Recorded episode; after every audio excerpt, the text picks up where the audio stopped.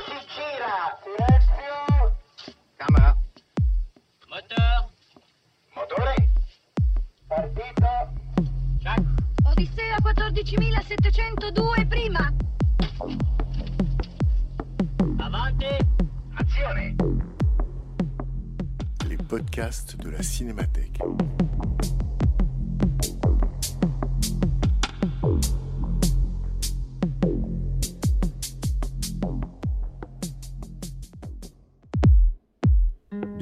2016, la Cinémathèque française invite une personnalité à programmer quelques séances pour parler des films de sa vie. À chaque séance, projection d'un film suivie d'une prise de parole et d'un dialogue avec les spectateurs. En avril 2019, c'est le cinéaste et plasticien Bertrand Mandico qui se prêtait à cet exercice en programmant Satyricon de Federico Fellini. À l'occasion de cette discussion avec le public, il était accompagné par l'auteur de bande dessinée Blutch.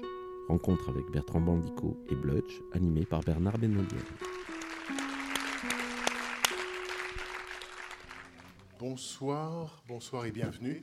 Euh, J'ai proposé à Bertrand Mandico une carte blanche, ce qu'on appelle le Parlons Cinéma, avec un invité, euh, et de choisir, disons, quatre ou quatre films et demi de sa vie. Alors évidemment, il y en a plus, mais la règle du jeu étant d'en choisir quatre absolument. Et l'un des quatre qu'il a choisi, c'est le film de ce soir, Le Satyricon de Federico Fellini. Euh, Bertrand Mandico est déjà venu dans ce cadre-là en tant qu'invité, puisque Blutch, qui, le dessinateur qui va nous rejoindre, soit maintenant, parce qu'il arrive de Venise, soit pendant la projection, et en tout cas après, ça c'est sûr, euh, Blutch l'avait déjà invité lors de sa propre carte blanche, puisqu'il avait dû euh, s'absenter, et Bertrand Mandico l'avait remplacé au pied levé pour parler d'un film de, Fédé- de Federico, de Marco Ferreri, euh, qui s'appelle... Dillinger est mort. Dillinger est mort. Et puis Barbara Carlotti, dans le même cadre, avait programmé Les Garçons Sauvages, le premier long métrage de Bertrand Mandico, et bien évidemment, il était venu euh, nous en parler. Cette fois-ci, c'est son tour, ce sont ses choix. Donc tout de suite, je vais lui céder la parole pour qu'il présente le film, le Satyricon de Fellini, et puis surtout, à la fin de la projection, vous connaissez, ou je vous le dis si vous ne le savez pas, le principe de ces séances, c'est que surtout après, on se retrouve, et avec Bertrand Mandico et avec Blutch, on parle du film qu'on vient de voir ensemble, et Bertrand, eh bien, sinon l'élucide, avec ce film-là, il y a du travail, en tout cas, nous dit euh, sa vision du film, sa pensée du film, ce pourquoi il l'a programmé, et ce à quoi le film le fait rêver. Voilà, donc tout de suite, je lui cède la parole, et on se retrouve après la projection. Bonsoir, mer- merci beaucoup Bernard. Je suis, euh, ravi d'être associé à la Cinémathèque et à Fellini euh, ce soir.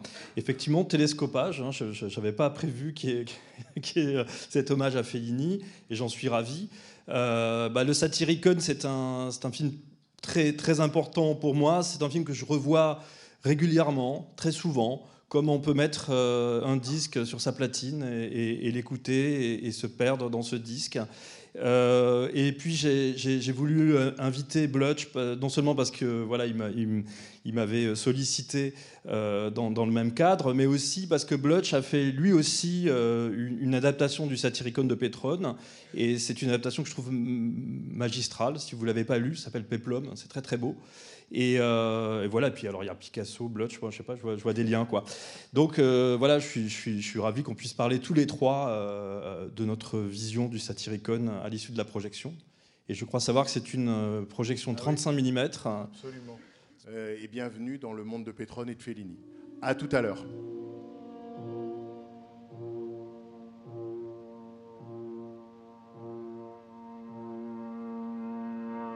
La terra non è riuscita a inghiottirmi nella voragine. Non m'ha inghiottito il mare con le sue rabbiose tempeste. Sono sfuggito alla giustizia, sono scampato al circo. Mi sono perfino macchiato le mani di sangue. Per ridurmi qui senza un soldo, bandito dalla patria, abbandonato. E chi m'ha dannato a questa solitudine?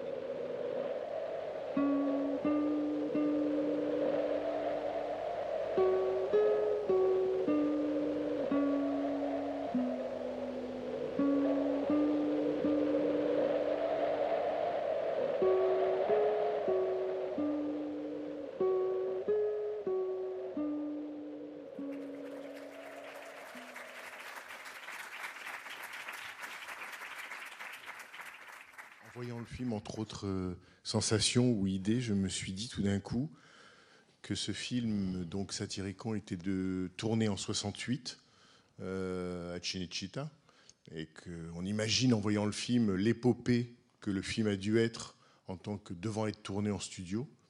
Mais je me disais aussi, c'est la même année que 2001 Odyssée de l'espace, ce qui donne quand même une idée aussi de l'ambition du cinéma euh, à une certaine époque.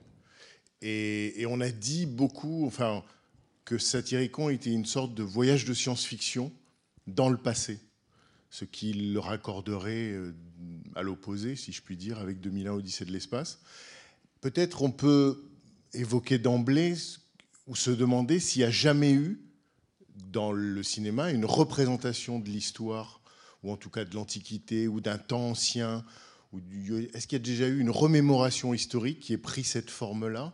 Et qui est tentée en quelque sorte hum, cette hypothèse, c'est-à-dire cette non-reconstitution d'un passé qui de toute façon a disparu euh, Oui, je, ne suis pas assez cinéphile, mais peut-être que si on remonte au temps primitif du cinéma, euh, peut-être les films muets, peut-être, mais je ne suis pas sûr. En tout cas, il y a un film de Cécile B2000 qui s'appelle Le signe de la croix. Et euh, on n'est pas très loin de la représentation que Cécile B2000 fait. C'est un film de 31, ça, par exemple.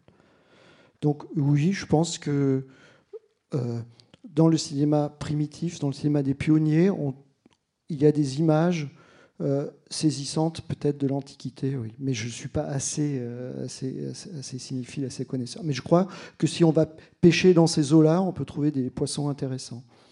Tu as sans doute raison sur le, quand tu dis le cinéma primitif, parce qu'effectivement, moi, ce à quoi ça m'a fait penser, si on devait trouver un équivalent en termes de représentation ou de, ou de non-fidélité, en quelque sorte, mmh. c'est plutôt. J'ai pensé aux toiles peintes de Méliès Ouais. Alors que quand on dit Cécile B2000 et le cinéma hollywoodien, ouais. on est quand même beaucoup plus proche, même si au final ça ne donne pas ce sentiment, de la volonté du cinéaste d'une reconstitution entre guillemets authentique, réaliste, ouais. volontairement réaliste. C'est-à-dire que je crois que c'est au moment des Dix Commandements, quand Cécile B2000 fait les Dix Commandements, le premier, dans les années 20, il s'inspire de, de fouilles archéologiques.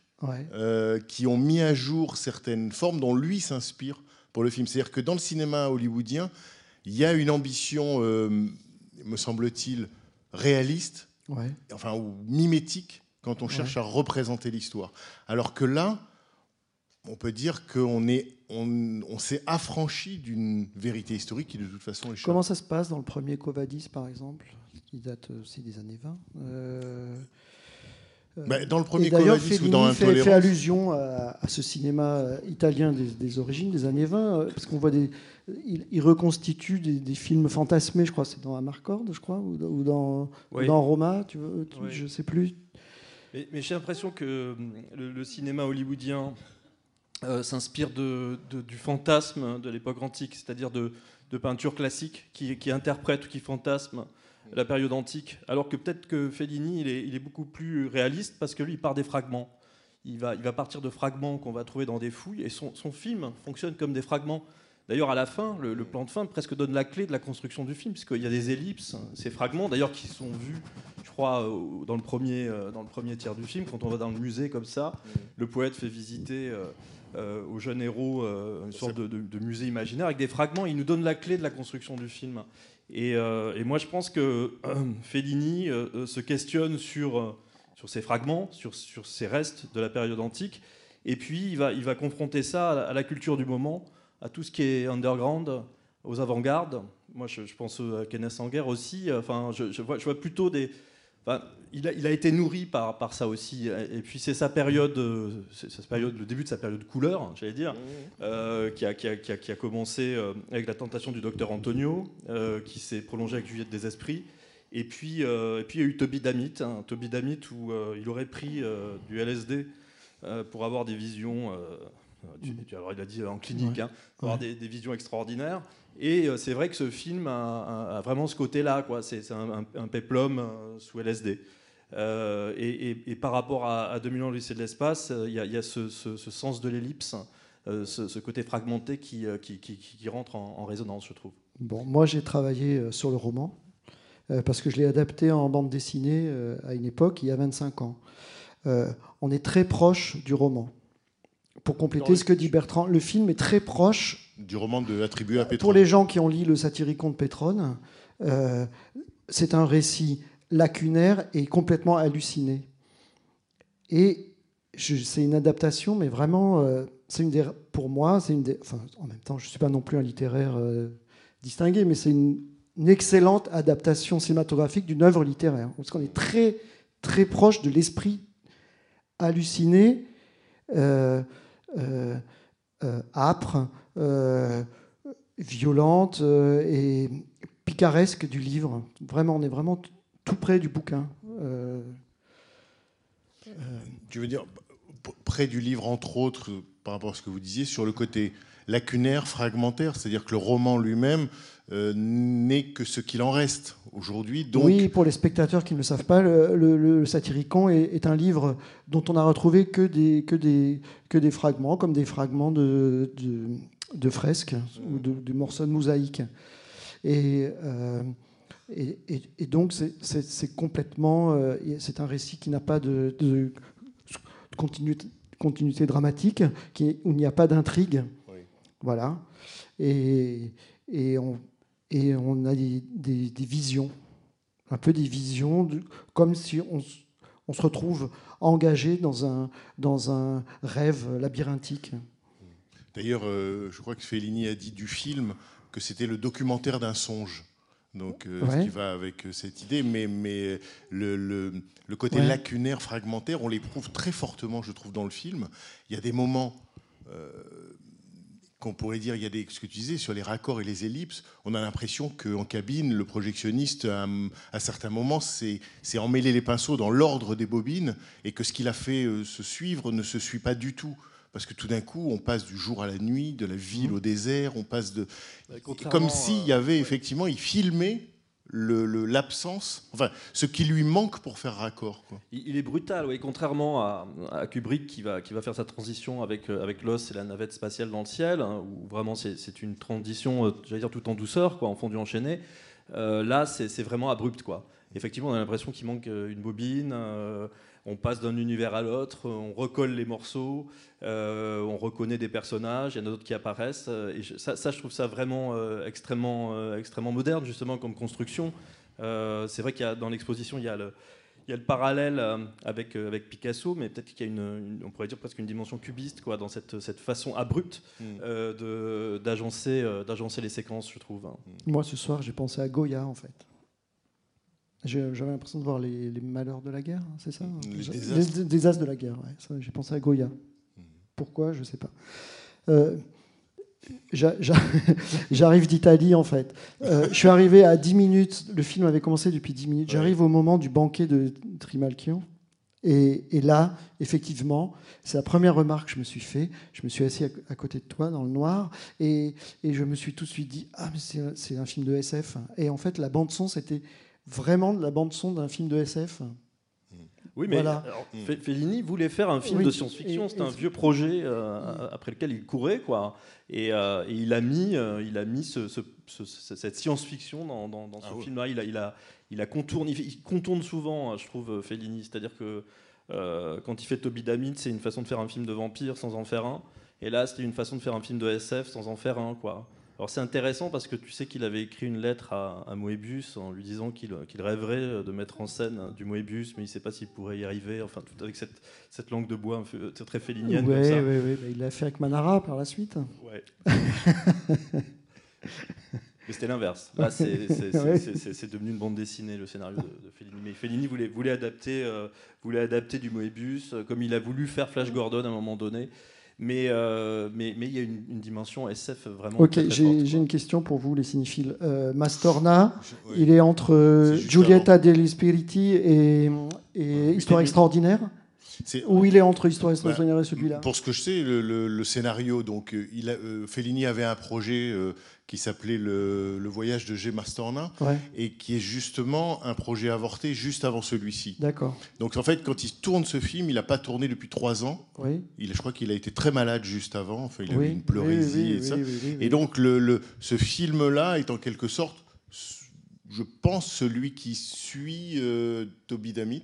Ouais, oui, oui, qui Donc de voilà, 67, voilà, qui doit être pense, 66, ouais. 67. Ouais, ouais. Et donc, il y, a- y deux ans, trois ans où il tourne pas Mm. et il réalise ce film. C'est-à-dire qu'il se lance dans, dans une entreprise comme on, comme on l'a décrit, c'est-à-dire à la fois qui lui tient à cœur parce que ça rappelle, euh, ça lui rappelle, dit-il. Alors avec Fellini, c'est toujours euh, dangereux Mm. de se dire qu'il raconte la vérité à ce moment-là, mais ça lui rappelle des souvenirs d'adolescent, c'est-à-dire la lecture du Pétrone quand il était adolescent. Euh, et en même temps, il se lance dans un projet, effectivement, euh, une sorte de film de science-fiction déguisé. euh, en- enfin, en quelque sorte, c'est une sorte de rétro-projection. On ne va pas vers le futur, mais on fonce vers le, vers le passé. Et il se lance aussi dans un film, comme tu disais, à la fois moderne, avant-gardiste, et qui nous fait penser aux toiles peintes du cinéma primitif ou du cinéma italien des années 10, les Cabiria, Ouais. ou euh, les représentations, euh, euh, alors dans le cinéma américain, à la, à la Griffiths, dans des films comme Intolérance. C'est-à-dire qu'on a un sentiment très fort, je trouve, de, de primitivisme, de- d'origine, Ouais. d'archaïsme, Mm. et en même temps, parfois, on a l'impression qu'on entend des guitares électriques dans le film. Ah Oui, la, la partition de Nino Rota est hallucinante, puisqu'il il- part de, de musique tribale, de musique du, du monde entier, qui va réorchestrer, se réapproprier. Euh, et on est, on J'ai est- j'ai- j'ai- j'ai le disque et, Ouais, et on l'écoute pas pour se détendre. Euh, Non, pas du tout. Et c'est c'est très, c'est très dissonant, quoi. Il y a- C'est c'est vraiment, euh, il n'y a, rien pour, euh, j'allais dire, pour, pour nous entraîner, pour, nous, pour, nous- pour, pour adoucir le, le propos. Et ce qui est, ce qui est aussi euh, euh, étonnant dans ce film, je pense que c'est que la- peut-être la première fois où, où Fellini, euh, enfin c'est un film à la première personne, quoi. Il n'y a pas de star. La star, c'est Fellini. Euh, au début, il devait y avoir euh, euh, Pierre Clémenti Oui, euh, et Terence Stamp aussi. et Terence Stamp, euh, qui n'ont pas pu tourner. Et finalement, il est parti sur ces, sur, sur ces acteurs euh, euh, peu, peu connus. Pardon Oui, oui. Oui, oui, oui. euh, il s'appelle Hakim. euh, Ouais, je sais ouais. plus son nom. Euh, Iram Keller, Hiram celui qui Keller, joue à, ouais, à ouais, ouais, ouais, ouais. ouais. Et euh, mais, mais on voit Cuny, on voit Magali Noël, des, pe- des personnages qu'on a déjà, des acteurs qu'on a déjà croisés dans, dans ces films précédents, mais vraiment la, star c'est Fellini. Et, euh, et ce que j'avais lu, c'est que quand ce film est sorti, euh, les, étudiants nord- nord-américains euh, se régalaient de ce film comme, on aurait pu aller voir un, concert. Donc il y a une dimension aussi pop et pop star euh, de Fellini à ce moment-là. Et, euh, et puis il y a aussi ce que je trouve vraiment très intéressant par rapport à, à l'image archétypale qu'on peut avoir de Fellini, c'est que c'est un film euh, extrêmement homoérotique. quoi. C'est-à-dire que la, figure féminine de- fellinienne, hein, elle, n'apparaît qu'à la fin euh, pour, euh, pour euh, euh, sauver euh, le, sexe du héros. Quoi. Mais, euh, mais elle n'est pas présente tout, tout- tout le long du film. On est vraiment dans cette relation de, de- de garçon. Et, euh, et ça, c'était déjà amorcé dans Toby Damit. Et ça- je trouve ça vraiment très très intéressant aussi euh, par rapport à l'image qu'on a de Fellini. quoi. Ouais. Ouais, ouais. Euh, mais on dirait, ils me font penser aux pieds nickelés, moi. Les trois, en fait. Ouais, ouais. Bah, Giton disparaît à un moment. Goyal et pieds nickelés. Ouais, ah oui, là, on dirait vraiment les pieds nickelés. quand, quand, quand ils, quand ils vont Oui, oui. voler l'hermaphrodite, c'est c'est les pieds nickelés. Il y a Oui, ce côté foumette dans, dans ce film aussi, je trouve. Et il y a des plans qui ont- qui, qui- qu'on qu'on croirait tirer des angles sortis des fumettes. Et Vraiment, c'est Les vraiment fumetti, extrait. il faut dire ce que C'est c'est. les, c'est- les- les bandes dessinées italiennes ou les bandes, même les bandes dessinées à, à- à- à- à- à bas prix euh, de, de- de gare. Il y a vraiment, euh, tu vois, ces angles-là, euh, la main, le, ce côté frontal ou de dos. euh, Il y a vraiment, on est très, on n'est Et pas c'est vrai qu'ils ont l'air tout Donc- le temps, euh, ils ont l'air tout le temps de, de- entre les, comment on pourrait dire, oui, pieds nickelés, euh, hippies, euh, Ouais. euh, hors la loi. Ils Ouais. ont tout le temps l'air, enfin vaguement, enfin étudiants vadrouille, tout le temps. Mais ça, ce sont des, les- la plupart des dialogues sont vraiment extraits du livre. Et c'est-à-dire, à un moment, euh, euh, il est vraiment comme ça dans le, dans le, dans le bouquin à Schilt. Il est vraiment, il est, il est, il est- il- a des moments de lâcheté, de peur, et il dit Je, suis étudiant, je suis étudiant. Il, est- il se conduit comme une brute, comme un soudard, mais dès que ça se retourne contre lui, il dit Je suis étudiant, je suis étudiant. presque qu'il sort sa carte. très- ouais, ouais, mais le, le- le- le bouquin est très drôle. Très, très, très- Oui, parce marrant. que Satyricon, si je comprends bien, dans l'étymologie du, du titre même, Ouais, il y a histoire de satire. ouais, C'est-à-dire que cette dimension satirique ouais. ou cette dimension de, de moquerie ou d'ironie, elle est déjà dans le- ce qu'on appelle le satyricon Ouais. de Pétrone. Ouais, ouais. Et- oui, oui, et- oui, oui, oui, oui, oui, oui. Et là, ça, ça y est aussi, ce qui, ce qui empêche, en quelque sorte, on pourrait dire, l'œuvre d'être monumentale ou une sorte de grande entreprise démiurgique ou mégalomane. Ou... Bon, ça, ça pète aussi, ça, Mm. ça, ça rigole, Mm. ça il y, a- il y a une dimension un peu potache presque dans le film. Oui, mais avec, euh, avec cet aspect très glam hein, des personnages principaux, euh, peut-être c'est son, son film le moins grotesque, quoi. hein. c'est celui qui est le, moi je dirais, le plus sérieux, même s'il y a de l'humour, il y a toujours de l'humour chez Oui, Fellini. oui, oui. Mais ces deux personnages sont extrêmement séduisants et, euh, et c'est vrai qu'ils qu'ils ricanent entre eux, mais, Mhm. euh, mais c'est d'ordre de la séduction. euh, et, de l'érotisme quoi moi je, il me fait penser un peu à Alix moi le, le- Oui. Ah oui, il y a, oui, il y a un côté Oui. euh, euh, Alix, Là euh, aussi, le personnage de bande dessinée. Ouais, tout Ouais, à fait. ouais, voilà, ouais, ouais. euh, le héros blond comme ça. Ouais, euh, ouais. euh, alors que là, là c'est un, c'est un- un- un Alix pleutre. euh, Ah oui, mais oui, oui, il a les, il a- il a les oripeaux héroïques de- Ouais. du, du héros euh, sans, sans peur et sans reproche. Oui, en plus il a ce physique qui, tu vois, qui surpasse tout le monde en fait. Cette espèce de, de- de pureté, de blondeur. euh, ah oui, il est, il est très, ils sont, ils sont très séduisants. Il, alors, il y a ce travail sur la couleur. hein. alors, c'était un- très intéressant de voir la, la copie 35 là, parce que moi, j'avais vu beaucoup de. bah, j'ai les copies, les copies euh, DVD qui sont dans, dans le commerce, et là, toute cette scène qui se passe dans des, dans des, dans des bains avec un, un ciel crépusculaire rouge, euh, avec ces personnages nus qui sautent dans l'eau comme ça. Euh, alors, tout est teinté de rouge, hein, et euh, je trouve ça très très beau. Et du coup, le ciel, le ciel en matte painting, s'intègre parfaitement à l'image. Et dans les restaurations qu'il y a eu, malheureusement, je sais pas, ils sont pas partis de cette copie, malheureusement, ils ont essayé de, de- de- d'enlever le rouge euh, sous le ciel, hein, comme si c'était un défaut, comme si la, la- la- la- la copie avait viré, alors que ce, ce parti pris est extrêmement fort et, et très très très beau, quoi. Donc, j'espère que, je sais qu'il y a un un Blu-ray qui va sortir hein, chez, chez Potemkin euh, bientôt. J'espère que, Ah, que la- ouais, Ah ouais. ouais, que le, le- le rouge sera revenu sur ces scènes-là. Quoi. C'est vrai- C'est vrai, là, le- sur la- le traitement de la couleur, alors là, on est, on est dans des couleurs euh, incroyablement puissantes, Mhm. fortes, et avec parfois même des. C'est parfois la couleur fait le fond de l'image, comme si euh, il nous préparait effectivement euh, euh, au, plan final, c'est-à-dire le fait, c'est tout est fresque, tout est peinture. Il y a, une volonté, alors pas picturale, mais, vraiment d'utiliser la couleur pour faire ressortir les figures, pour les, il y a presque la, effectivement la couleur vient suppléer le fait que la narration, elle, elle est comment dire à trous, euh, imprévisible, et, et par la relance, la, la couleur est en fait une relance. quoi. Oui. Oui, une stimulation. Voilà. Mais tu, tu parlais de la bande dessinée, du fumetti. Effectivement, même cette, cette façon d'utiliser des aplats de couleurs derrière les personnages, moi, Ouais. me rappelle des, des- des mises en couleur de bande dessinée, quoi, Ouais, hein, ouais. où on isole les personnages tout d'un coup. Il, y a- il va y avoir une couleur très très forte qui va, qui va, qui va stimuler l'œil, euh, qui va, euh, qui va électrifier le récit en quelque sorte. Oui, c'est ça. Mhm.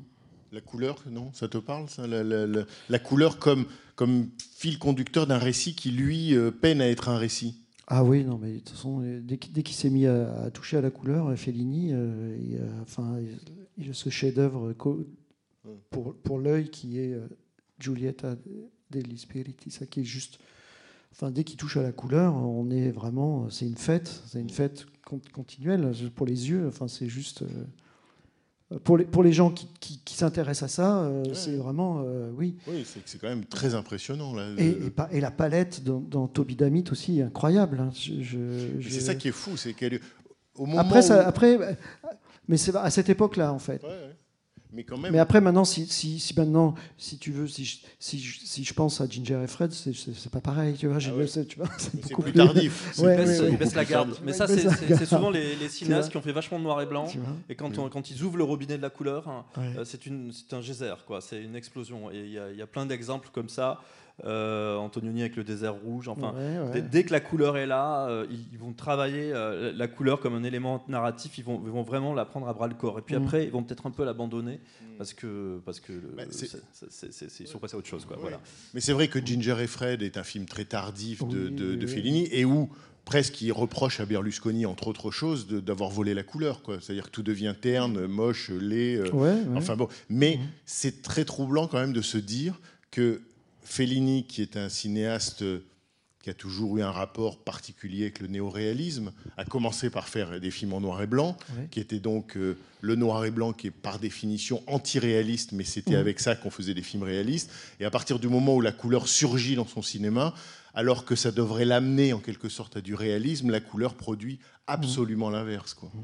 Des mondes mentaux, des, des- Ouais. des idées, des visions oniriques. euh, La couleur n'est pas du tout du côté du réalisme. Il a peut-être une fa- fascination pour Mario Bava aussi. Euh, c'est Cinéaste italien, ce qui euh, m'a plas- été dit, oui, qui- plasticien. ancien chef opérateur euh, qui, euh, qui, qui faisait des films fauchés en donnant l'impression que ces films étaient extrêmement euh, bien argentés et qui avait fait un Her- Hercule contre les, les vampires complètement dingue euh, dans, dans des, dans, des, dans, des, dans des caves avec des couleurs pas possibles. Et euh, il y a beaucoup d'em- d'emprunts à Mario Bava dans cette époque-là, quoi, dans le Toby Damit, euh, la petite fille qui tient le ballon et qui joue le diable. On me retrouve ce- cette figure chez Bava. Donc je pense qu'il va se nourrir de ce, de ce cinéma-là. Euh, il, il quitte le néoréalisme, il va voir du côté des, des- des- des faiseurs de films de genre et, et- et de l'underground. Et ça, ça va, ça va vraiment nourrir son cinéma et lui redonner, euh, lui redonner une- la pêche, quoi, en quelque sorte. hein. Et quand même, une, j'ai j'ai le sentiment, parce que dans Italie, en Italie, à Cinecittà, au début des années 60, ou même dans les années 50, c'était quand même un- c'était devenu le lieu où beaucoup de, de productions hollywoodiennes se délocalisaient et venaient tourner Oui. en Italie des péplums. Oui. Donc, euh, euh, et là, on tournait des péplums, je les dirais, à l'américaine, avec euh, le sentiment qu'on allait nous restituer l'histoire telle qu'elle s'était passée. Hein. Et j'ai eu, j'ai le sentiment aussi qu'avec ce film, euh, Fellini euh, s'oppose ou reprend, ou comment dire, ramasse la mise ou, ou- ou s- dit quelque chose contre ce cinéma tel que, en quelque sorte, les Américains ont colonisé un imaginaire euh, euh, qu'on pourrait dire romain, et lui le restitue en tournant absolument le dos à cette euh, pratique industrielle du péplum américano-italien. quoi. Oui, oui. À tout point vue, oui, oui. Ouais, De toute façon, c'est oui, c'est un regard absolument complètement européen. Ne serait-ce que, par exemple, comme disait Bertrand au début, il tord le cou à la vedette. Qui- Mm. La vedette qui est une incarnation très américaine. S'il il y, a une ou deux vedettes dans le film, il les grime de, de manière à ce qu'on les reconnaisse même pas. Et puis, on les double évidemment avec des voix qui ne sont pas les leurs. C'est-à-dire qu'en plus, elles disparaissent complètement. Euh, alors, je sais pas, il y a Eumolpe, le, le poète, Qui est joué par un acteur italien très connu, en tout cas en Italie, euh, Salvo Randone.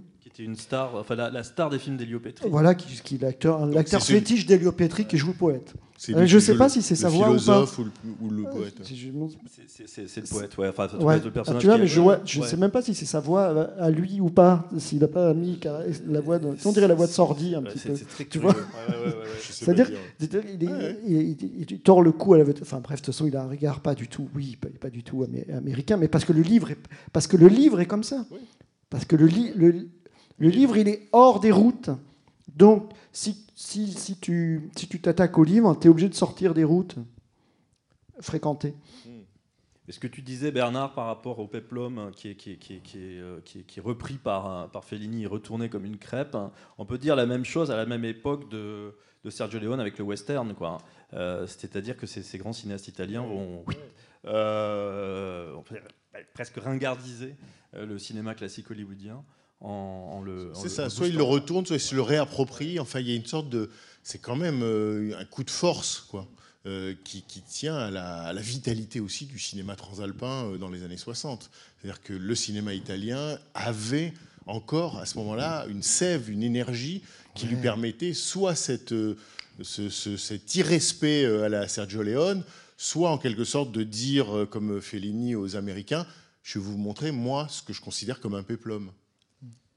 Oui, et puis, euh, et puis un, un public euh, nombreux euh, pour, pour aller voir euh, ce- ces films-là et, et aimer ces films, films-là et les, les porter au- sur un piédestal. Quoi. Donc ça, c'est c'est- ça aussi qui est, fait. qui est extraordinaire quoi, par rapport à l'époque. Ah oui, oui, complètement. Alors, ce qui est intéressant par rapport à la couleur, c'est que toi, par contre, quand, quand tu t'es attaqué au, au- au livre, enfin ta, ta- ta bande dessinée, tu, tu es, tu es parti sur le noir et blanc. Ouais, parce que- c'était pour... euh, Non. Parce que les circonstances euh, sont les circonstances euh, qui, qui te. je crois que c'est parce que je devais m'in- m'intégrer dans une collection chez À Suivre, à l'époque, chez Casterman, les romans à suivre dans lesquels paraissaient les albums de Corto Maltese, de Tardy, etc. Donc c'était c'était du noir et blanc. Donc pour s'intégrer dans cette collection-là, et comme euh, euh, c'est ce- cette technique que je maîtrisais le mieux, enfin je me suis, il n'y avait pas de, je pense, de choix. euh, c'était pas un choix euh, philosophique au début. Il y a quelques moments où tu, où tu cites un petit peu le, le, Satyricon de Fellini. Ouais, certainement. Mais en fait, ce film-là, je l'ai pas vu depuis 25 ans. euh, parce que dès que j'ai- dès que j'ai commencé à m'attaquer, à m'intéresser, je dis- j'ai expliqué ça à Bernard tout à l'heure, au livre et à adapter le livre, j'ai mis de côté ce film. Mais, mais il coule dans mes veines, je le connais par cœur, ce film, malgré tout. Alors que je ne l'ai pas vu depuis 94, peut-être, ce film. J'avais la, la cassette que j'ai mis de côté, mais, mais tu vois, mais il est toujours là, il est toujours présent. Le son, le son énormément, les cris, euh, euh, les, les ps- les personnages qui psalmodient, tout ça, je, je l'ai en tête, vraiment. Euh, euh, mais j'ai mis mes pas dans ceux de Fellini. Si Fellini n'avait pas travaillé sur le livre, je- jamais j'aurais eu l'idée de travailler sur ce livre, en fait. C'est Fellini qui m'a guidé vers ce livre, vers cet ouvrage. Et toi, tu as mis Michael Caine dans ton. J'ai, j'ai- ouais, j'ai mis Michael Caine, ouais. Il a Ouais, remis ouais. un- une star. Ouais, ouais, ouais. Une star. Oui, c'est vrai. J'ai- Et, et je cite des phrases extraites du livre, euh, notamment la dernière phrase du livre, parce que le livre finit sur cette phrase qui est Lorsque Numance fut prise par Scipion, on trouva des mères tenant contre leur sein le corps de leur enfant à demi dévoré. Et après, il y a une- dans le livre, il y a La fin du roman a disparu. Mais c'est la dernière phrase du bouquin. Ouais, ouais, et lui, il la reprend. Et moi, je finis mon, euh, ma- ma- mon, mon- mon- mon récit aussi là-dessus, sur cette phrase-là, en fait. Alors que Fellini, lui, termine presque par, effectivement, comme on disait, Après, un, plan trois, du, ouais. un plan qui est presque le storyboard du film. Oui, quoi. ouais, ouais. En tout cas, il, Mhm. il explique le dispositif, euh, en gros, quoi, les, les- les fragments agencés comme ça. Avant peut-être, parce que là on parle beaucoup, on va juste, voilà, bien sûr, vous donner la parole et si quelqu'un veut intervenir ou avoir euh, un point de vue sur ce qu'il a vu ou sur ce qu'on dit, c'est que quand même ce qui me frappe aussi beaucoup euh, dans le film, c'est et peut-être c'est en cela que Fellini pouvait s'inspirer de la posture de Picasso aussi, c'est l'incroyable audace, liberté de faire le film qu'il veut. C'est-à-dire, certes, il en a peut-être, et encore, le pouvoir économique, mais enfin, il faut imposer un film comme celui-là. Là, il a dû le faire, parce qu'il n'avait pas des rapports à- et très faciles avec ses producteurs. Il y a une citation directe de Picasso. Il y a, il y a- Oui. il y a des, dans, le, dans le labyrinthe euh, du Minotaure, il y a des dessins qui sont extraits, décalqués euh, de, de Guernica, par exemple. Voilà. Je- mais- Oui, oui, là, c'est Ouais, flagrant. ouais, ouais, que- ouais, Ouais. avec, avec Le Minotaure, le- du Minotaure, le taureau le peint. Y compris dans le musée. Quoi. Il y a certaines figures qui peuvent, qui peuvent euh, Absolument. rappeler euh, Picasso. Mais, mais après, c'est des, des tournages qui duraient un certain temps, euh, qui s'éternisaient. Euh, Il y, a- y y toutes les séquences qui, qui, euh, qui n'ont pas été montées aussi. hein. Ça, c'est Mhm. toujours un truc assez fascinant chez Fellini. Oui. Il y a beaucoup de séquences qui n'ont pas. Alors, il y a- moi, j'ai vu quelques images euh, d'un désert avec des, des arbres noirs comme ça, euh, comme, comme, des, comme des allumettes brûlées. Euh, je ne sais pas à quoi ça correspond. Donc, ça, j'ai pas. J'ai jamais vu la séquence, quoi. Alors, j'ai- le Casanova de Fellini, les séquences manquantes, on peut les voir. Mais là, Dans Roma aussi, il y a des séquences qui manquent là, tu ouais. sais, avec euh, Mastroianni. euh, oui, oui. Donc il, il- il tournait, il tournait, Mhm. et puis au bout d'un moment, je ne sais pas si on lui disait euh, c'est fini, Euh, mais en tout cas, et après il pouvait abandonner des pans entiers comme ça, des fragments entiers.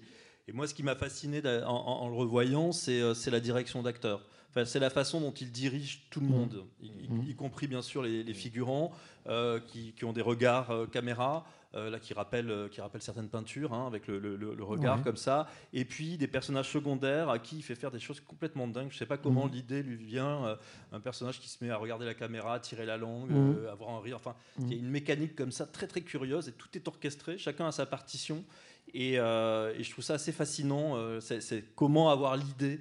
Euh, de, de, de, de, diriger ces figurants qui ne sont pas des acteurs professionnels, alors faisant faire quelque chose de mécanique, presque comme des, des fauves dans, dans une cage. Ça, ça je trouve ça euh, extrêmement, extrêmement beau. Euh, et, euh, et- et le figurant, le second rôle, etc., qui est, qui est complètement oublié dans le cinéma actuel, hein, puisqu'on travaille avec une longue focale pour avoir tout le monde flou derrière. Eh bien là, il est, euh, il est, il est vraiment, vraiment travaillé et il n'y a pas d'héritier. Quoi. Je, suis- je trouve ça assez incroyable, euh, cette- cette- ce, ce- ce travail avec les acteurs secondaires. Oui, c'est très vrai. C'est-à-dire que c'est c'est une façon qu'il avait d'être attentif à chaque, tu veux dire, chaque point du plan, quelle que soit la présence euh, ou l'éloignement de, de la figure, c'est d'animer cette figure, c'est-à-dire de diriger, y compris les figurants. Ah, C'est une direction d'acteur totale. Quoi. Per- Personne n'est euh, personne n'est abandonné. Tout le monde a sa, tout le monde a sa partition. Ouais, mais parce qu'il y a, y a- y a- quand, je, quand, je, quand je me suis attaqué au bouquin et euh, le film, j'ai pensé au théâtre aussi. Il y a, il y a- il y a- un côté ballet et théâtre, dans euh, ce côté frontal. euh, notamment au début, enfin non, au début pas du tout quand je suis arrivé, c'est le banquet de Trimalchion. À mon début, euh, oui, j'ai vraiment pensé au théâtre aussi. Euh, Tu vois, un ballet, un ballet orchestré par un, par un chorégraphe. Mais d'ailleurs, le film commence Et- quasiment, Oui. peut-être ça tu l'as raté, Oui. le film commence quasiment par une ce qu'on pourrait appeler une représentation théâtrale. Oui, il y a en des tout cas, il y a acteurs. une scène, Ah oui, un acteur, un metteur en acteurs, Ça, scène. ça- commence par un stand-up. C'est Ouais. le, le personnage principal qui est, qui est contre un mur euh, graffité et qui s'adresse à la caméra et qui, Ouais. euh, qui, qui- qui- Ouais. qui lance, qui lance l'affaire comme ça. Ouais. Et après, effectivement, il y a le metteur en scène euh, puni. Mm. Euh, donc vraiment, le- Ouais. la théâtralité est, Mm. est vraiment Mm. mise en scène. Quoi. Puis s'en Mm. éloigne de plus en plus. hein. Ouais, ouais. Une question, remarque, euh, interrogation, euh, énervement, admiration, euh, bref, tous les. Merci et bonsoir pour cette, euh, cette euh, très belle présentation qui éclaire euh, bien des aspects de ce film. Pour les références picturales, je me demandais s'il n'y avait pas aussi, enfin ça c'est personnel, j'ai pensé à Gustave Moreau dans la scène de, de- de la danse du banquet de Trimalcion, justement. Cette splendeur, ces vapeurs, cette photographie de Giuseppe Rotuno qui est exceptionnelle, euh, dont on retrouve les, les fluides, les vapeurs, les, les flous dans, dans Amarcord, euh, les- en commençant par les Nuits Blanches. Et puis aussi ce filtre rouge qui, euh, qui imprègne toute cette séquence euh, très onirique. Et finalement, cette construction euh, incohérente me semble très cohérente, comme euh, si il s'agissait d'une série de rêves qui n'ont aucun lien entre eux et dont on se remémore quelques parties au réveil. Donc je trouvais que c'était très euh, très judicieux comme comme montage. Évidemment, il s'agit de fragments, comme vous l'expliquez très bien. Et euh, pour ce qui est du péplum américain, je me souviens d'une exposition Léon Jérôme, alors ça ce sont les pompiers français, euh, qui présentait en, en fin d'exposition euh, les, les images de Covadis qui étaient, dont les plans étaient directement inspirés des tableaux de, de gladiateurs de, de Léon Jérôme. Donc effectivement, il y, a une, il y a une très grande différence entre ces vapeurs, ces splendeurs. Euh, euh, très, le mystère de la peinture de Gustave Moreau qui, que, qui m'a semblé que j'ai retrouvé, bon, c'est peut-être une projection, et puis euh, ce, ce travail sur le, sur le péplum. Parce que le, le, le Covadis dont vous parlez, j'imagine, c'est celui de Oui. Mervyn Leroy Euh, oui, dans voilà, les années, le au début des années voilà, 50. oui, c'est- c'est- non, non, je crois que c'est le premier, je crois que c'est Alors, celui de, de 2000. Mais, euh, Ou peut-être. non, je crois qu'il me semble que c'était le, c'était la version, c'était la version muette. Je crois que Muette. c'est. Oui, oui, oui. Mhm. Oui, euh, parce qu'il y a, y a- quelqu'un dont on a oublié enfin, de, de parler, c'est Pasolini, parce que le Mm. euh, Oedipe de Pasolini, c'est- c'est c'est quelle année? Je crois que c'est 68 aussi. Je ne Oui, veux pas dire de bêtises, et, hein, et mais Médée 69. Parce que c'est le, même, euh, le, même, euh, le même costumier, enfin le, qui est les, les costumes de Médée, les costumes de- du Satyricon. Et il y a des musiques qu'on retrouve dans les, dans, les, dans les deux films, dans le Mhm. Oedipe euh, et le, et le Satyricon. Et c'est vrai que la, la façon euh, dont, dont Pasolini a eu de, de- de- de s'emparer du des récits antiques, de, de- de- de- de- de mettre ça dans- en Afrique du Nord, de, construire et déconstruire ces récits, d'a- d'amener cet érotisme-là. Euh, tout d'un coup, on se dit tiens, euh, Fellini euh, fait- lui, lui répond, on dit euh, moi aussi, euh, moi aussi je peux faire comme toi, moi aussi je Mm. peux être moderne, Mm. je peux être c'est un peut-être poète. ça l'autre exemple d'une antiquité reconstituée Oui. autrement que d'habitude. quoi. Les films de Pasolini. euh, absolument. Sur- ju- juste sur la question du, du rêve ou des fragments de rêve dont on se souvient au réveil et qui composent ce qu'ils peuvent composer quand on se souvient de, fragments, Oui. c'est qu'évidemment, vous le savez, et puis c'est Oui. même, je dirais, la base ou le sujet de l'exposition ici, c'est que Fellini non seulement euh, euh, faisait des rêves, mais il les notait, il les dessinait, et que de, après sa mort a été publié ce qu'on a appelé le livre des rêves, euh, dans lequel on trouve entre autres euh, la figure de Picasso qui revient comme, un, comme une figure bienveillante. euh, euh, qui vient aider Fellini à des moments de crise d'inspiration ou de, de- d'inquiétude, et qui chaque fois, grosso modo, le, le- voilà, le relance, le conforte et le, et le rassure. Mais donc voilà, le livre des rêves, c'est la matière onirique, bien évidemment, chez, chez Fellini, ça ne relève pas du cliché, mais de la, je dirais, de la réalité dont il se servait, dont il partait, ou en tout cas qu'il cherchait à utiliser. Quoi. Et, et par rapport à cette, cette notion de rêve, de choses qui s'évaporent comme ça, euh, bah, Fellini, pour moi, il a fait, il a fait la- une suite au Satyricon, qui est un, un fragment qui se trouve dans Roma. Euh, c'est pour ceux qui l'ont Oui. vu quand, quand, quand euh, Roma 72. Les travaux. voilà, Mhm. quand ils creusent pour, pour, pour, euh, pour trouver pour, pour le métro, ils vont découvrir comme ça une, une, une- une villa romaine avec des, des fresques qui vont, qui vont disparaître euh, avec, euh, avec, euh, avec le vent. Euh, et, et je trouve que c'est le, le- le plan de fin euh, du Satyricon, hein, c'est c'est- bah, c'est- voilà, on aurait pu coller euh, le Roma derrière, quoi. Et il y a cette notion du rêve, quoi, du- de, de choses qui échappent comme ça et qu'on essaye de retenir. Mais, Mais parce que enfin, je- je- l'Antiquité est juste derrière. Si on est italien, euh, l'Antiquité est juste derrière nous.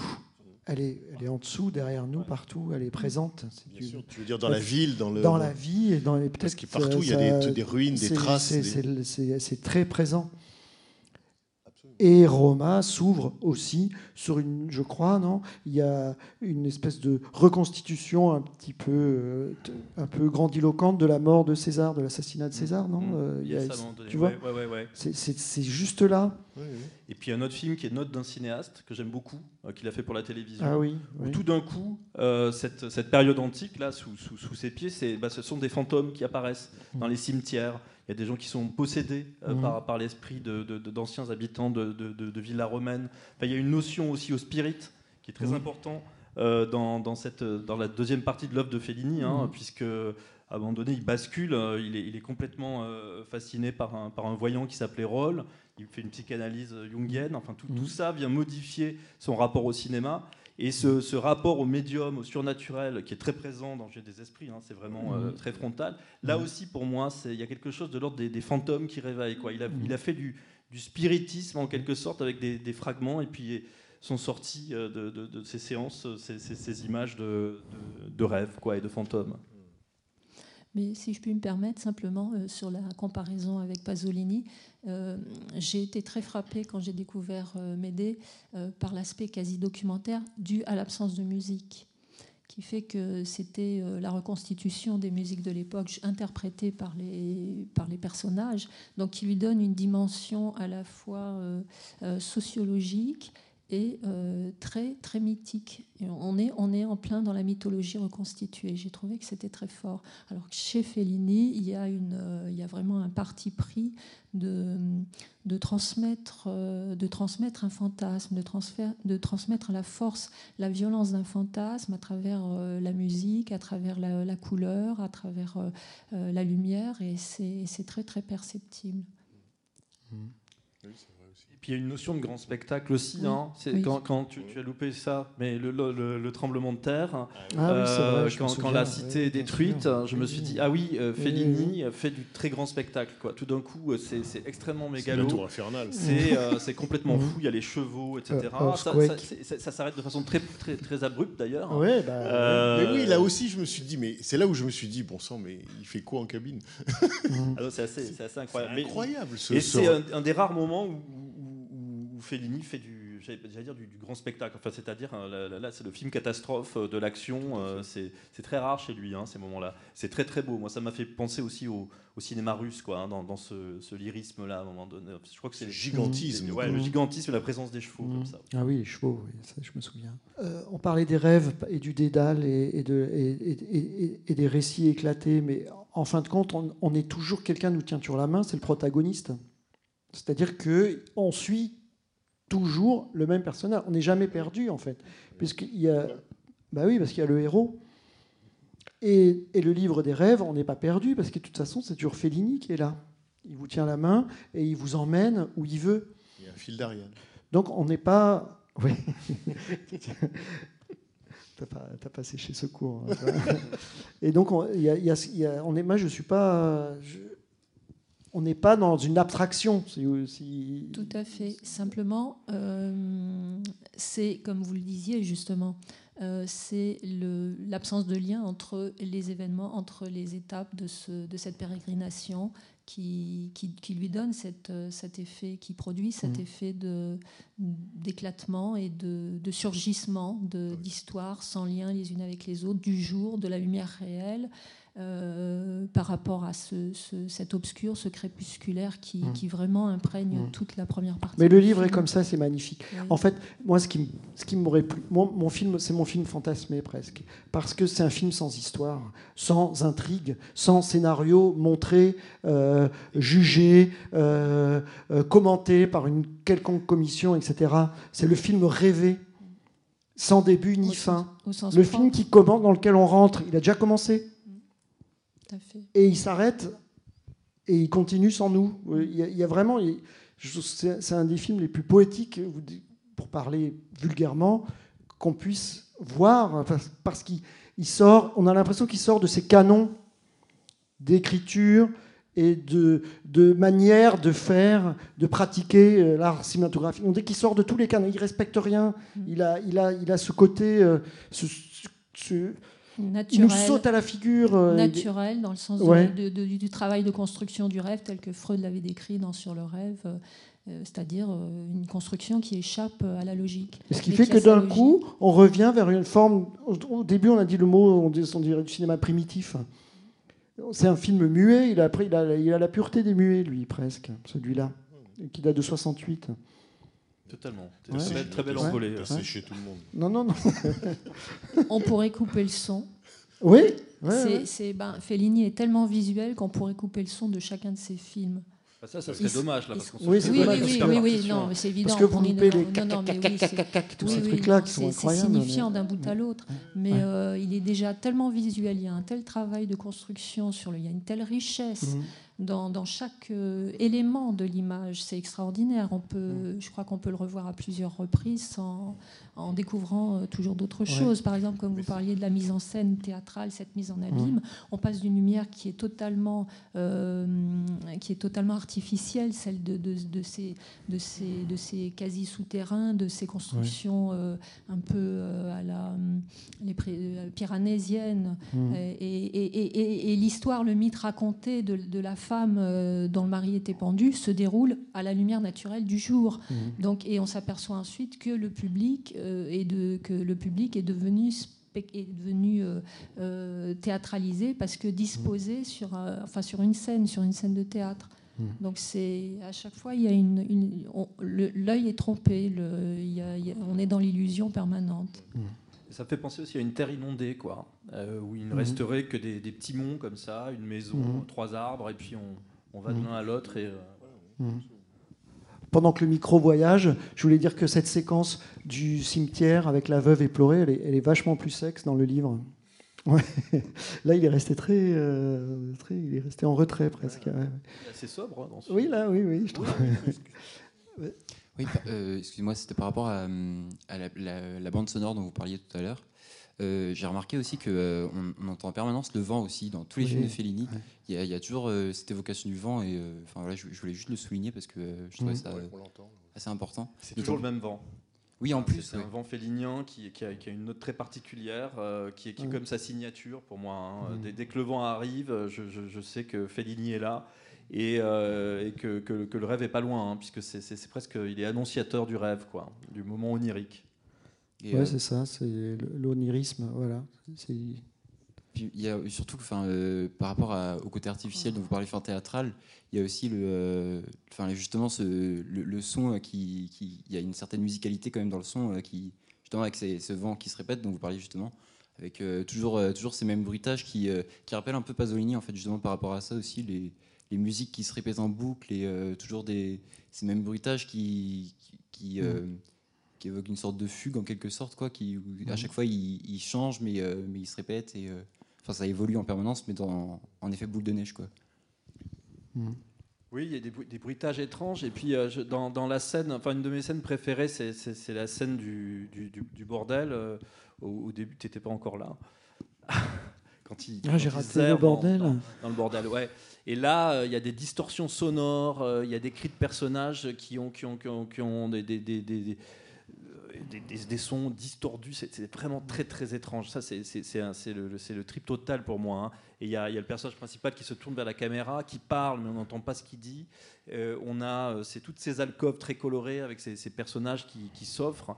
C'est- vraiment un, feu d'artifice absolu, quoi, à la fois sonore et visuel. Je crois que c'est la, scène qui, sonne le plus pour moi euh, dans le film. Et tout en signant quand même une bande son qui ne cherche jamais à séduire. C'est-à-dire que c'est discrépant, c'est, c'est, ça, ça accroche. Il n'y a, jamais, je dirais, une ritournelle là pour le coup, parce que Dieu sait qu'avec Nino Rota, les ritournelles, il y en a eu, des, des, des ritournelles, il n'y a jamais de mélodie. Il y a- C'est-à-dire Si, que Il y a la chanson que Giton euh, chantonne et, et que la, la jeune esclave chantonne, c'est la même. Et les notes de guitare à la fin. et les notes de Ça guitare. s'apaise à ce moment-là euh, sur la plage. On le retrouve, ce- cette espèce de. de- Mais c'était nu quand même. hein, Ouais, sur, le- c'était sur la, mais on sur la retrouve ce- séduction. on euh, retrouve ce thème euh, ouais, ouais, qui revient euh, comme morceau de jazz, un peu comme ça, tu vois.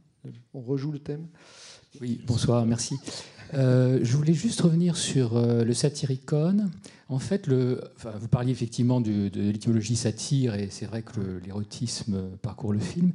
Mais euh, un autre sens de c'est la, c'est la satura, c'est-à-dire la farce au sens culinaire, et ça désigne en littérature, dans la littérature romaine un mélange de vers et de prose. Donc quelque chose qui est déjà fragmentaire. Euh, Alors effectivement, le roman lui-même est fragmentaire, ce qui, ajoute à, l'aspect du film. Et par ailleurs, euh, à propos de, ce- de cette idée de, satura, de, mélange, euh, dans une des scènes, la scène du labyrinthe, je ne suis, pas- je suis pas sûr qu'elle soit dans le roman de Pétrone. Mais en tout cas, dans cette scène-là, il fait se télescoper euh, donc, le mythe du labyrinthe et euh, une, scène qui se trouve dans un autre roman euh, latin, Landor d'Apulée, qui, met en scène la fête du rire. Et au cours de cette fête, effectivement, le personnage principal de Landor est moqué. On lui fait une farce d'ailleurs très cruelle, puisqu'on on lui fait croire qu'il va être condamné à mort. Et ça se termine un peu comme se termine la scène du labyrinthe, là, dans le film.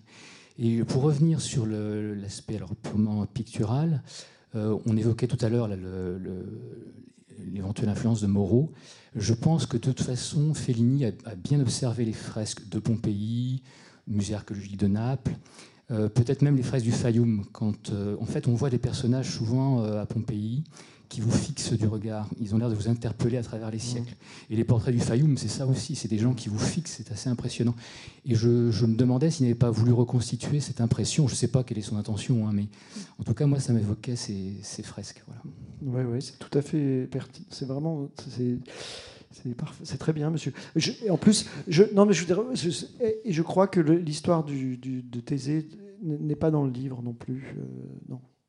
A- Il a adapté certains épisodes et d'autres épisodes. euh, Il s'est autorisé en quelque sorte des- des- des- à Ouais. intégrer d'autres Ouais. histoires Ouais. Ouais. dans l'adaptation de Pétrone. En tout cas, effectivement, sur les, les regards caméra ou l'impression d'être regardé, on a quand même, même si personne ne vient euh, en quelque sorte nous regarder, on a quand même une impression de présence, mais qui tient peut-être à ce que tu disais, c'est-à-dire cette façon qu'il a d'animer l'ensemble du plan en n'oubliant personne. Ou en... Je me souviens d'un- d'un... Je crois qu'il y a eu un making-of, enfin, il y a des images du Oui. tournage de Oui, Satyricon. oui, et on oui, voit Fellini, entre autres, diriger la scène Oui. où ils sont tous dans l'eau, là, et Oui. ils sautent comme ça. Oui, et on en- le en voit. bras de chemise, en cravate. Voilà, on le voit, voilà, c'est ça. Et il a l'air. et il va aussi Ah, faire, hein. Et il y va. hein. Ouais, ouais. Il est à la manœuvre. hein. ouais. Oui, oui, oui, il dit à chaque personnage qu'il doit faire précisément. Il mime beaucoup hein, ce, que, ce, qui, ce qui doit être, doit être fait. hein. Chaque, chaque personnage a droit à son. euh, Enfin, il va mimer chaque, chaque action de, de chaque personnage. Ça, c'est assez, c'est assez étonnant. Quoi. Ouais, il a vraiment tout, tout, tout en tête. Mais les regards caméra, il, les- il les commence dans 8 et demi. Quoi. Il, y a déjà, il y a déjà cette chose-là, parce qu'il joue avec, euh, avec le subjectif, euh, souvent, euh, notamment dans les bains. Dans la Dolce euh, Vita aussi, non? Pardon? Dans la Dolce Ouais. Vita aussi, il y en a. C'est des choses qu'il a- qu'il qu'il Mhm. va amorcer dans ses films ou dans le rêve au début de 8 et demi, Mhm. les personnages regardent comme ça, euh, s'adressent à la caméra. Mhm. Alors là, c'est sous couvert de subjectif, mais, euh, mais après, il, il oublie le subjectif et il va continuer euh, cette chose-là. Et c'est vrai dans 8 et demi, dans, dans la, scène de, la scène du harem, par exemple, quand euh, Mastroianni entre, euh, la caméra épouse son regard en quelque Oui. sorte, et les femmes n'a- n'arrêtent pas Ouais. d'entrer en quelque sorte dans son champ Ouais. de vision, et donc de nous regarder ou de le regarder. Pardon. et de Ouais. s'adresser à la caméra. Et, le, et dans, également dans, dans Juliette des Esprits, euh, il a amorcé cette esthétique du, euh, du dans les, dans les visions euh, que Guilietta a à un moment donné euh, sur la plage. Il y a une, une barque euh, qui ressemble à, à la, au bateau d'Alain Cuny qui, va, qui, va, qui va ouvrir comme ça un pont-levis. Il va y avoir des chevaux, des hommes dans des tenues assez proches du, assez proches du. C'est comme si euh, il était en train de chercher les personnages, ou en tout cas les, les fantômes de ces personnages euh, étaient, étaient là, quoi, étaient en train de commencer à, à faire leur travail. hein. Et là, on peut, on peut souligner l'extraordinaire, euh, ce qui- ce qui n'est pas fréquent, euh, évolution d'un artiste dans son art. Parce que euh, entre le chèque blanc et ce film-là, il y a même pas une vingtaine d'années. C'est-à-dire un homme de 30 ans, un homme de 50 ans. En, en 20 ans, il a, il, il a, il a fait évoluer son langage, son écriture. Son, on, on est passé complètement dans autre chose. C'est quand même un c'est comme un peintre. Qu'il évolue comme un musicien. Il a vraiment, euh, il, il a évolué avec, avec, sa, avec sa pratique, son art. Je ne sais pas s'il est. Oui, c'est très vrai. C'est-à-dire il que c'est frappant. C'est-à-dire qu'il remet à chaque fois, il remet le, il remet le tout le truc sur la table et il, il- il ne vit jamais sur ses acquis. En fait, il avance. Enfin, en tout cas, dans cette période-là de sa vie.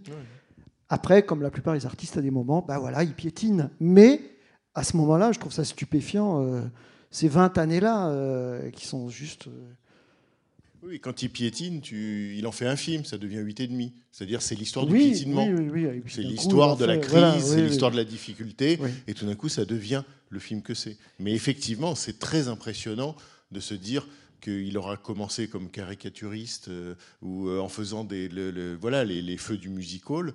Mmh. Et quand tu vois le Satyricon, effectivement, c'est- c'est c'est une révolution. Mmh. Très... Et le voyage de Mastorna, c'était un piétinement de plus, puisque c'était une continuité de 8,5, c'était toujours le même personnage qui s'enlisait, qui, qui allait jusqu'à la mort. Et euh, Fellini, superstitieux, a dit non mais c'est pas possible, je peux pas, je peux pas faire mourir mon personnage, je vais mourir aussi. Et, euh, et c'était, encore un personnage un peu terne avec un manteau, un chapeau, un- une écharpe comme ça dans une ville avec du vent. Et il a, il a fait complètement euh, exploser euh, son, son imagerie en, en- en partant vers, vers, vers la couleur, vers cette jeunesse, vers cet érotisme. ouais, ouais, il y, a- il y a un élan de vie très, Voilà, très fort. presque là. une renaissance là. Enfin, vraiment, on est aux origines de quelque chose. On cherche le, le feu sacré. L'histoire de la, de la femme qui, qui a le feu entre les jambes et qui donne le feu. Ça, c'est quand même, hein, comme mythe de l'origine, c'est génial. C'est Mm. ah ouais, ouais, c'est très impressionnant ça. Oui. J'étais à- J'étais encore à Venise euh, il y a quelques heures, à 15 heures, et, et j'ai pensé évidemment, euh, pendant pour les plusieurs jours que j'ai passé à Venise, j'ai pensé à, à Casanova, pas mal hein, quand même. Casanova de Fellini. Et oui, et un autre grand cinéaste du détail dont on n'a pas parlé, qui est complètement différent, mais c'est Visconti aussi, qui laisse pas les personnages non plus à l'arrière-plan. C'est-à-dire qu'il y a aussi cette générosité à, à tout point de vue, même, même dans des films aussi installés ou, ou on va dire classiques ou presque académiques, pour être euh, presque que, que le guépard. C'est-à-dire que dans la scène du bal, il y a quand même un soin apporté. euh, c'est différent, mais il y a quand même il y a ce regard aussi sur le sur la petite silhouette. Il y a cette même euh, C'est à voilà. la fois, ce que tu dis, c'est à la fois une générosité et c'est en même temps, me semble-t-il, euh, comment dire, euh, qu'un cinéaste sait que s'il veut que son plan vive ou soit animé, il a intérêt à, en quelque sorte, en faire le tour lui-même. Il a intérêt à ne pas négliger certaines parties en espérant qu'elle fasse le boulot. Sinon, là, c'est la platitude qui le guette. Et effectivement, quand, il y a certains cinéastes qui travaillent avec euh, les figurants au loin parce qu'ils travaillent le volume, ils travaillent la profondeur, ce que tu disais sur le, le- le- le- le- la profondeur de champ ou la longue focale, c'est-à-dire que, au contraire, eux, ils travaillent à ne pas se faciliter la tâche, mais parce qu'ils espèrent du, du plan bah, une vie, une animation euh, dont ces films-là témoignent. Enfin, ça c'est sûr, le guépard, euh, évidemment, quoi. absolument. Et ça, c'est quand même, c'est quand même un des quelque chose qui aide à voir un cinéaste au travail, je trouve, cette, cette question de comment animer un plan. Oui. Combien de fois, nous, en tant que spectateurs, on regarde un plan en se disant Oh là là, il y en a un qui, il y en a un qui y est pas du tout là. Hein? Et Oui, il oui. est pourtant il est dans le film, Oui, mais il y est pas du tout et personne l'a vu qu'il y était pas. Mhm. Hein, lui, il s'y croit qu'il est porchant et qu'il est à l'extérieur du cadre. Et puis personne l'a regardé, donc nous on le voit, Mhm. qui, qui bosse pas, ou qui oui. glande, ou qui sourit, ou qui se marre, ou que voilà. Et, et bon, alors après, évidemment, euh, tout le, tout le cinéma n'a pas à être réaliste et ça peut être beau aussi de, de voir quelqu'un qui n'est pas du tout dans la fiction qu'on est en train de regarder. Mais euh, des cinéastes, je dirais, opératiques, comme Visconti par exemple, ne pouvaient pas euh, passer à côté de l'idée d'animer la totalité du plan. Quoi. Ouais, ce que tu dis par rapport euh, aux figurants qui se marrent, on a l'impression que, que Fellini va en tirer parti. Il va dire ah bah, tu te marres, mais tu vas te marrer Ouais. encore plus, tu vas rire bêtement Ouais. en, en bavant et en regardant le, ciel. Quoi. Ouais. Il, va, il va tirer parti du caractère aussi, euh, euh, comme le caricaturiste qu'il est. Quoi. Il, va, il, va, il va étirer comme ça le trait et il va, il va mettre le personnage, le personnage en boucle dans Mhm. quelque chose qui, que, que lui évoque son, son physique aussi. quoi. Euh, Il y, y a un gros monsieur qui, pendant le banquet, qui mâchait, en en faisant, en- en- il en faisait des tonnes quoi, en mâchant. Mhm. Je pense Mhm. que ce type devait, on devait lui dire, euh, tu dois mâcher à ce moment-là. Il a dû Mhm. se dire, il mâche mal. Bah, Mhm. vas-y, quoi, tu vas accentuer ça. Enfin, je sais pas, c'est une interprétation, Ouais, mais ouais. il le met bien au milieu pour qu'on le voit. En plus, ça, ça, ça, je trouve ça vraiment, euh, vraiment fascinant. Euh, bonsoir Bertrand, euh, entre autres. Euh, bah, J'ai une question euh, peut-être un peu plus dirigée pour toi. Il y a quand même, alors bon, je je vais pas être, je vais dire un truc très, euh, pas du tout original, mais euh, enfin mo- moi je trouve que quand j'ai découvert Fellini, je découvrais le cinéma italien et évidemment le premier truc que j'ai découvert c'est le principe du doublage, enfin qui est propre à tout le cinéma italien. Mais je pense à Fellini plus qu'à d'autres parce que ça contribue vraiment à l'aspect hyper onirique de de son, de son cinéma. Et comme toi, Bertrand, tu utilises le même procédé. J'ai limite envie de te dire, de te demander si ça vient de Fellini, quoi, en fait, hein, dans ton, dans ton travail. Euh, bah, ça, vient de, tout le cinéma italien et même, du cinéma nord-américain qui utilisait ce, procédé, même le cinéma français. Enfin voilà. Mais chez Fellini, ce qui est, vraiment intéressant, c'est qu'il pousse à son paroxysme. Euh, il n'a pas peur de, prendre un figurant qui, euh, qui, comme je disais tout à l'heure, qui joue peut-être pas très bien et de lui faire marmonner quelque chose. Et là-dessus, il va prendre un, acteur de post-synchro qui va travailler sa voix euh, et donner du caractère à sa voix pour trouver euh, les mots qui, euh, qui, qui vont coller euh, sur, sur, sur la gueule du personnage. Et ça, je trouve ça extrêmement fascinant parce que ça, ça, crée, ça crée une dimension sonore extraordinaire et ça fonctionne très très bien avec, avec l'aspect visuel, quoi, hein, notamment euh, à la sortie du labyrinthe, non, à l'entrée du labyrinthe, il y a- il y a le personnage qui amène le héros dans le labyrinthe, euh, qui, qui a- une tête pas possible et euh, qui rit tout le temps, et on sent qu'il dit peut-être un peu n'importe quoi, et que Fellini a réussi à bricoler un truc par rapport à, lui. Et ça, ça, je trouve ça, juste pour le coup.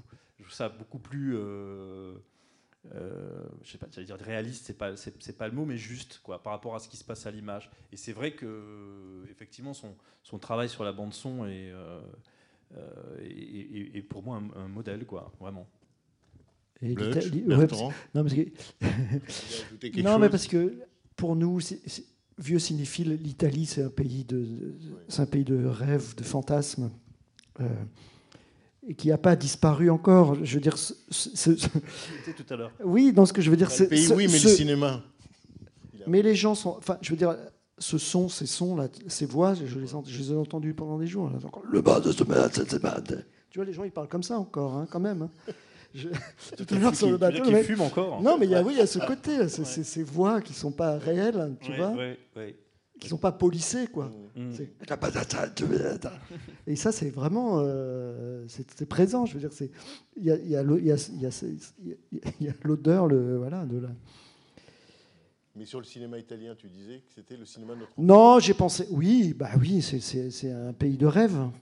Mais c'est vrai que c'est vrai que la cinématographie italienne entre 45 et, et 75, disons oui, de, avec- de Rome Ville ouverte à la mort de Pasolini, c'est 30 années euh, phénoménales quoi. Oui. dans l'histoire du cinéma, dans la Ouais. production, dans ce que à la fois en quantité et en, Ouais. et en, et en bonheur Ouais. de projection, Ah oui, oui, oui, oui, c'est. Surtout- hallucinant. Sur toutes les strates d'ailleurs, hein, les grands Oui, maîtres, oui, les petits maîtres, oui, euh, absolument. Oui, oui, les faiseurs oui, de oui, genre. oui. Absolument. oui, C'est ça qui est fascinant. C'est comme avec le cinéma japonais, on a le sentiment que pendant 30 ans, c'est un puits sans fond. C'est-à-dire que on en découvrira toujours. Il n'y a pas moyen d'en faire le tour. Mhm. Et qu'effectivement, ceux parfois dont on se dit oui, bon, d'accord. Et puis quand on voit les films, je sais pas moi, euh, La Tuada, euh, on Ouais. voit des films de La Ouais. Tuada et on se dit ah Mhm. oui, quand même, là, il y a- Mhm. il y a, quelqu'un, il y a un cinéaste. Je parle même pas de Dino Risi. Oui, même Voilà, un mauvais Risi. euh, Hein, même un mauvais Risi, Ouais, c'est une fête. quoi. Donc euh, le cinéma italien a été, et c'est pour ça quand tu, je voyais le film, je disais, quand même. Ah oui, il ça- fallait- ça vraiment certes, pas- il a dû batailler pour imposer un film comme celui-là, mais quand même, quelle santé, non seulement Fellini, mais le cinéma italien pour permettre une folie pareille. Quoi. Bon, après, effectivement, euh, il avait raison d'être en colère contre Berlusconi. C'est pour ça qu'il fait Ginger et Fred. Parce que bon, après, Ah, vient, je croyais, vient le parce temps- que le banquet, temps le, de- banquet de Trimalchion, c'est déjà vers Berlusconi. hein. Trimalchion, c'est Berlusconi. hein. Peut-être. Il y a déjà ce Mais il y a un règlement de compte. c'est-à-dire le, le nouveau riche, le parvenu. c'est ça. Cette, cette les vulgarité, cette vulgarité. En plus, il, en plus, il dit qu'il est un artiste. C'est Oui, encore pire. C'est le comble de l'obscénité. C'est ça. Oui, oui, comme Bernard Tapie chante. quoi. Ouais. Ah oui, je, suis, Oui, oui, oui. je un artiste. Oui, C'est-à-dire qu'il oui. leur faut tout en plus. Il Voilà. leur faut le fric, la Oui. puissance, et en plus, ils veulent être des artistes. C'est comme le comble de l'obscénité. hein. C'est comme le, personnage de Trimalchion. Mais dans le bouquin, il est comme ça aussi. hein. C'est un Trimalchion- portrait de- de- du parvenu, mais dans, dans tout ce qu'il y a de plus vil, de plus, de plus détestable et répugnant. Il est, il est horrible, ce personnage. Il me débecte. Après, il n'y a pas besoin de faire des films sur Berlusconi. Enfin, de toute façon, pourquoi C'est comment il s'appelait le film sur Berlusconi qui est sorti il n'y a pas longtemps? Ça n'a pas marché, ça. Ah oui, euh, la grande. euh. Ouais, cette espèce de mode là de faire des films sur les hommes politiques, là, le film sur Dick Cheney aussi. Ça, je trouve, mais rien que de faire des films comme ça, je trouve ça déjà obscène. Ça intéresse. Enfin, bon, enfin, bref, pardon, excusez. Je trouve ça. Si, si, continue, Non, mais je veux dire que le, ciné- le cinéma, c'est pas si intéressant. Pourquoi faire des films sur ces gens comme ça, quoi? Hoover, Dick Cheney, Berlusconi. Enfin, franchement, mais quelle, quelle pauvreté de discours, quelle pauvreté d'écriture, franchement. Sauf le. Mais non, mais là, c'est la métaphore. Là, c'est de l'art. Oui, oui, mais tu as raison dans le fait que. Ça m'a déprimé parce que le jour j'ai vu ces deux bandes annonces l'une sur l'autre au Cinoche, j'étais là, j'ai l'impression, j'ai l'impression de regarder Envoyé spécial. Je me suis dit, ah ouais, c'est ça le cinéma en fait, ça lèche le cul aux journalistes maintenant. Super. Pardon, excusez-moi. Je, je suis... non mais. Très bien, tu- Ouais, non, on mais- t'écoute, oui. on te croit. Mais oui. Pourquoi j'ai dit tout ça C'est- J'ai essayé de reconstruire. Ah oui, à cause, de, c'est le à banquet. cause du Le banquet. Berlusconi. Banquet, euh, le Berlusconi, oui, oui, c'est ça. D'accord. Bon. On Bertrand, tu veux ajouter une dernière chose ou pas? Le film suivant, c'est Les Clowns. Parce qu'il n'y a absolument rien. Ah, le film suivant qu'il a choisi, le Oui, film suivant de non, Fellini. le, Ouais, le film oui, suivant de Fellini, oui. c'est Les Clowns. D'un coup, on Ouais. passe complètement. Mais qui est un reportage. hein. Oui. Un Mais c'est reportage à la Fellini, Oui, quoi. oui, hein, oui, qui- oui. qui, Mais Enfin, qui est le ma- sat- il, est, magnifique ce film, Ah oui, il est sublime. oui, oui, oui. Euh, Satyricon, c'est déjà Barnum. hein. Ouais. Oui, oui, oui, oui, oui, oui, c'est oui, déjà oui, oui. Barnum. Il y Donc a une le- dimension, euh, il y a une dimension clownesque, oui. C'est le film qui, effectivement, il vient après, qui tourne pour la télévision, qui s'appelle Ouais. Les Clowns. Ouais. Ouais, ouais, Ouais, qui- qui est absolument. sublime, qui- c'est superbe. Un film très triste. Ah oui, oui. Dans mon souvenir, c'est un Oui, film très ah, mais triste. c'est un film mélancolique, gay et mélancolique. Ouais, ouais, comme, il, va euh, voir les, il va voir les, les, les, les, les clowns se mourir aussi. Hein. C'est cette, ouais. cette idée-là. Ok. Merci. Bon, Ben, merci. bon, merci à vous deux. hein. Merci beaucoup. Merci beaucoup. Merci à vous. C'était les podcasts de la Cinémathèque française.